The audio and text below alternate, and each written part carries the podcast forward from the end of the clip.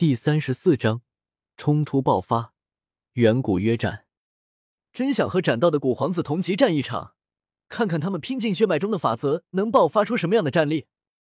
周通心中也有些期待。弟子古皇子这种东西很强，不仅仅是体质上的强大，更是他们血脉中蕴含着自己父辈大道法则的缘故。周通虽然曾经胜过了姬子，但对于弟子古皇子而言，仙台二层根本不是他们发力的时候，他们真正发力的时期应该是斩道圣人、圣人王和大圣阶段。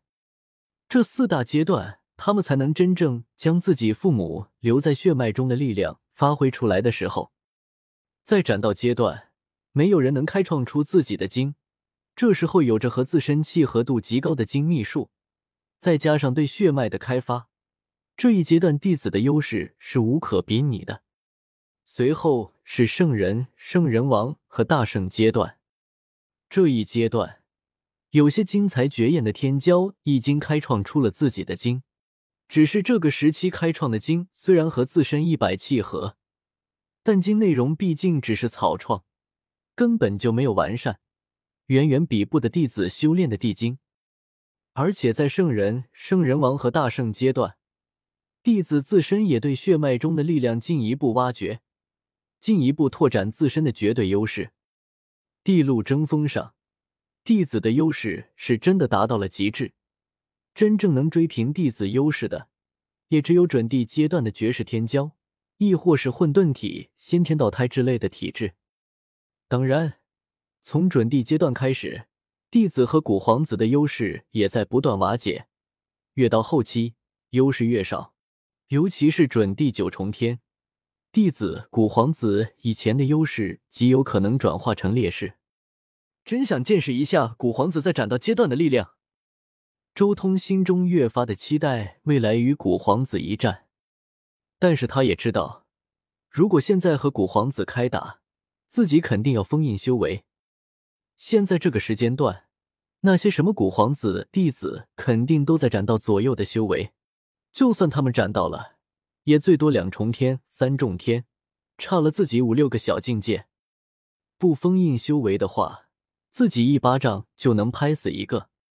而即便封印修为，自己对高境界的感悟还在，优势太大了，修炼速度太快，反而少了与那些古皇子弟子公平一战的机会。真正想要追求极致的公平。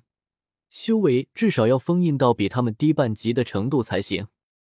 我这样，算不算是不是有些不太好呢？周通心中也有些迟疑。和老一辈的修士交手，与年轻一代的天骄交手，这是两种不一样的感觉。年轻一代的天骄，往往具有一种难以想象的灵性，这远不是老一辈修士能拥有的才能。对于真正的天骄而言，这种灵性才是最为重要的。地路争锋，那些天才为什么在同辈的碰撞之中能迅速成长？就是因为这种灵性。同辈天才碰撞，那是所有人灵性的碰撞，这是最容易激发出天才潜力的东西。在这种碰撞之中，各种各样的智慧火花都能闪耀出来。这是和那种灵性不足的老一辈修士对战所难以得到的无上至宝。那种依靠岁月磨上去的老一辈修士自身灵性不足，战斗的时候没有那种灵光一闪的精彩绝艳，只能依靠着漫长岁月形成的经验来解决。而经验这种东西，往往具有普适性，多看几次就没有那种经验感了。然而天才碰撞就不一样了。战斗的那种紧张感，以及那沸腾的血液和无尽的灵感，这才能催生出最为璀璨的火花。从这种火花之中，往往能得到无数难以想象的成果，平常难以企及的一些感悟和造化，在这种火花之中，或许只需要短短几年的时间就能轻松成就。这就是天才的灵感碰撞所形成的可怕力量。所以。天才同聚一室的时代，往往容易诞生出正道的大帝。无敌就是那么寂寞。算了，懒得想那么多，一路领先也未必缺少历练。至于闪光和灵感，我的轮回镜看过无尽法门，我从来不缺这种东西，甚至绰绰有余。周通很快将心中的担忧放下，继续和这群小土匪们一边喝酒一边闲聊。灵感什么的，其实基础也是前人的道语法。当看过的东西足够多的时候，或许随便一两个道语法都能交织出全新的东西，达到一个新的高度。不过另一边，远古刚来，趁着所有人的注意力都放在自己身上，顿时开口：“万族盛会快召开了。”人族不过来了一位王者而已，连上台面的人都没有几个，简直可笑。人族也有资格主持万族大会。远古冷笑，脸上写满了冷漠，道：“待到大会开始时，祖王亲至，我看人族会出现什么人去与他们平起平坐，多半没有一个能够同桌而坐之人。”人族顿时沉默下来，所有人都敢怒不敢言。现在来到瑶池的王者数量对比，人族和古族确实差距太大。人族目前只有周通一个王者出现，而古族几乎每个族群都有一两位王者出现，数量太大。这种人没啥本事，却说大话，就是欠揍。